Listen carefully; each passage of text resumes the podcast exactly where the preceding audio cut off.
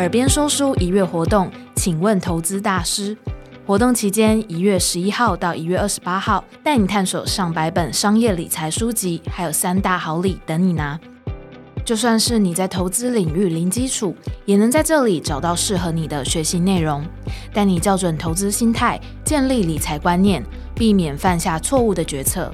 另外，还有投资名人堂、台湾作家精选和投资人会客室等等丰富的内容精选主题，解惑你对投资理财的疑难杂症。这次活动准备了三大好礼等你拿。好礼一，在指定时间领取说书全畅听三天、七天和十天的礼物卡，解锁五百本以上的逐字稿和心智图。好礼二，四本活动指定书，在指定时间听完说书就能抽实体证书。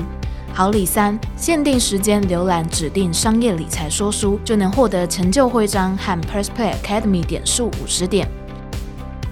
跟着我们一起进入投资理财的世界，掌握自己人生财富的主导权。现在就赶紧打开活动页，看看如何拿下这些好礼吧。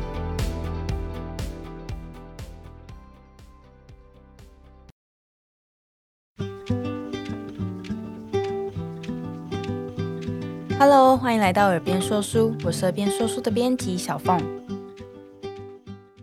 不知道你是什么年纪的人，又或者是男生还是女生呢？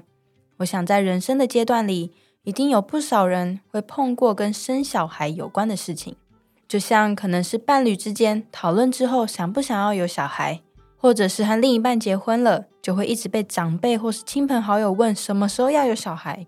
这时候，如果你说了，但是我们不想要生小孩，这样的话，多多少少都会接收到更多的问题。像是为什么不想生？不生好可惜哦，会少一个人生体验呢。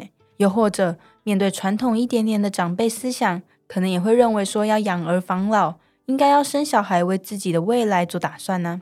或者他们可能也会说，怎么可以这么自私呢？我们也想要抱孙呢。今天要来和你分享的这本书就叫做《为什么我们不想生》。这本书里是由《洛杉矶时报》专栏作家梅根达姆作为编者。他主要访问了十六位来自不同世代、文化背景的作家，分享他们是怎么做出不要生小孩、不为人父母的决定，并且怎么面对他们没有小孩的生活，甚至更深层一点的，会探讨到到底生命的意义是什么。当然，这本书主要探讨的会是主动选择不生小孩的人，而不是想要生却无法生的人，这是完全不一样的议题哦。很有趣的是，这本书的原书名叫做《Selfish, Shallow and Self-Absorbed》，直接翻译过来就会是自私、肤浅和自我中心的意思，算是表达了在现代这个社会眼光中，选择不生小孩，也许就是给人这样的印象。但其实这也是编者梅根达姆想要表达的，其实我们每一个人都是自私的，因为在书中分成了十六个作家的故事，如果全部分享会有些发散。所以在今天的说书中，我会只针对其中几个人的故事来做分享，希望可以透过这些故事，让大家可以看见不同的想法。不知道你是不是也有听过“母性本能”这样的话呢？就像是把母性对小孩的爱套上了一层比较浪漫的滤镜，甚至可以让人用这样的说法合理化很多女性受到的委屈。其中一位受访者罗拉吉普尼斯。他对于这样把生小孩这件事情跟自然这件事情挂钩在一起非常不同意。他认为生小孩其实是原始又野蛮的事情，除非人类可以运用某种科技手段，否则女性永远得不到平等的社会权益。因为两性之间必须承担生养痛苦的一方就只能是女性。他认为把生育这件事情浪漫化是从以前就开始的设定，大概是从工业革命时期开始。劳工依据性别而定，男性去工作，女性待在家养儿育女。但是在那之前，几乎是所有人都在家工作的。从这边开始出现的分歧，让大家认为这样的安排是自然的。原本在以前，小孩到一定年龄之后也是会出去工作的。但后来社会风气还有经济条件的改变，小孩们不用再被当成劳动力。可是养小孩花的钱确实占一个家庭里的开销很多。这时候，生儿育女就需要一个正当的理由来支撑人们打拼或是维持一个家庭、一个国家的运作。于是人们才接受了生育后代是件圆满人生的大事这样的想法，也开始相信这件事情可以带给自己情感上的满足。这是罗拉认为母性之爱被某部分浪漫化的原因。她虽然认为所谓的母性是被人虚构出来的，但是她也认为在其中与孩子互动的感情跟体验是真实的。她并没有想要否认这些事情。只是让他最感到反对的是来自于社会对待女性角色的方式，他对此会有不平衡的感受。他不满的是人们会用这样的道德力量来说服女性，就应该为了要生养小孩而牺牲自我，无怨无悔地满足社会需求。其实罗拉也曾经怀孕过，那个时候的她已经和男友同居五年，感情足够稳定，经济上也没有压力。她也想过，还是就这样把小孩生下来吧。但当时的她才刚拿到密西根大学为期三年的奖学金，她的学业正顺利。当她知道自己怀孕之后，她开始想象未来的样子。她可能要推着婴儿车，拿着沉重的笔电和书本，再提着一大堆婴儿用品去赶火车。而当时她的男友是有名爵士乐队的贝斯手，而且她的男友也还不想放弃梦想。她想着，应该要放弃自己的奖学金，不再继续努力吗？她也不想要叫男友放弃她的梦想，那这样小孩应该要怎么办呢？最后，她并没有花太多时间犹豫，她的结论是，当时的自己生小孩是个不切实际的决定。最后，她做了人工流产。事实上，除了自己想追求的学业之外，她也非常喜欢和爵士乐手的生活。她可以跟着男友到处到不同的国家看看，也已经很习惯这样的轻装旅行了。更重要的是，她知道，身为母亲后的她，可能这些生活就没有了。不知道你听到现在，是不是可能会觉得好像有点自私？不得不说，我在阅读的时候也很惊讶这位作家的直言。他毫不避讳说出自己的感受，同时罗拉也有点出他认为现在社会对女性的援助还是可以更多的。毕竟很多女生都是还有工作的在职妈妈，可能会过得比较辛苦。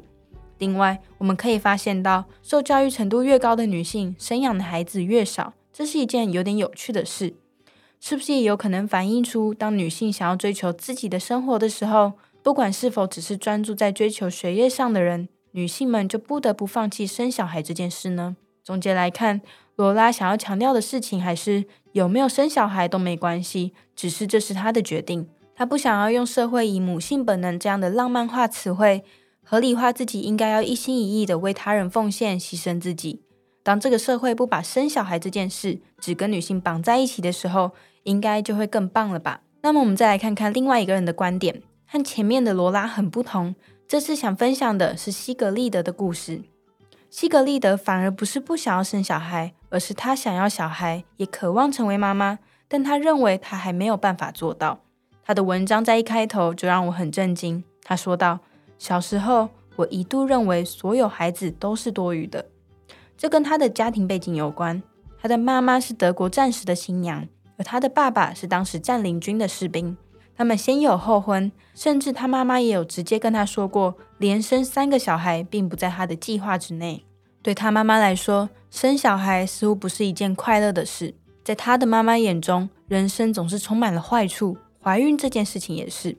如果看到别人怀孕了，大多也会用不好的口气说：“哦，她又怀孕了。”从小这样子听她的母亲这样说，西格丽德自然不会觉得小孩这个角色是可以为生活带来快乐的。但不只是她的母亲，从小的时候，西格丽德所生活的地方本身就不是一个很富裕的地区，他们是一群可能需要靠低薪生活或者是福利津贴勉强过生活的人们，而这群人在生活上不免有很多挫败感，而这样不满的感受。更不可避免的会宣泄在自己的家人身上。在他的记忆中，不管是哪一户人家的爸爸或妈妈，大多对待小孩时的主导情绪就是愤怒，总是会看到有人冲着小孩怒吼、咒骂，甚至是赏耳光。爸妈们在公众场合中打骂孩子，是他小时候常见的事情。他是到长大之后才突然发现，原来不是所有的小孩都是多余的。原来世界上还是有很多母亲是把组建家庭、生小孩当作是最美好的人生梦想。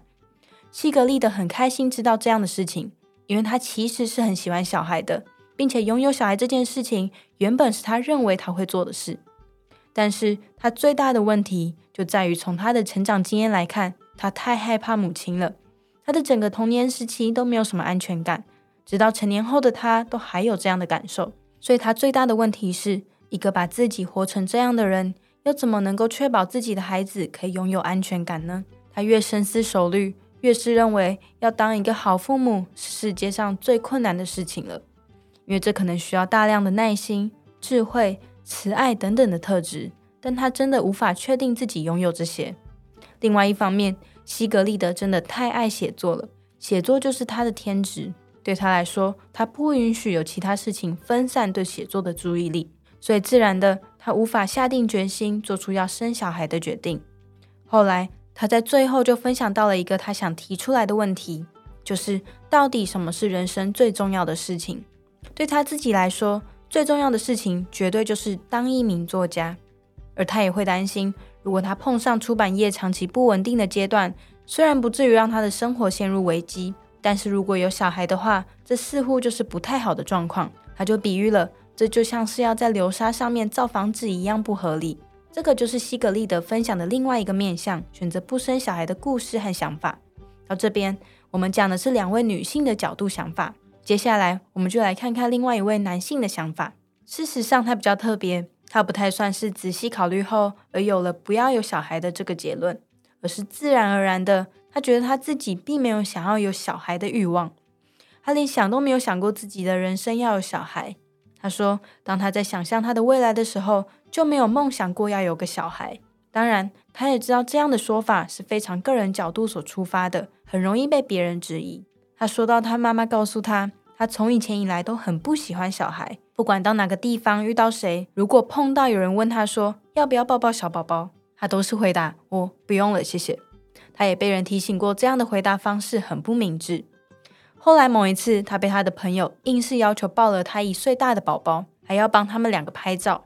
当这个小宝宝的小腿蹬在他的膝盖上，他还要强颜欢笑的时候，他顿时就想到了自己就像是一个被男友连哄带骗的，要装成是天主教学生的女生之类的，要扮演一个跟自己毫无相关的角色，那种感觉很不舒服。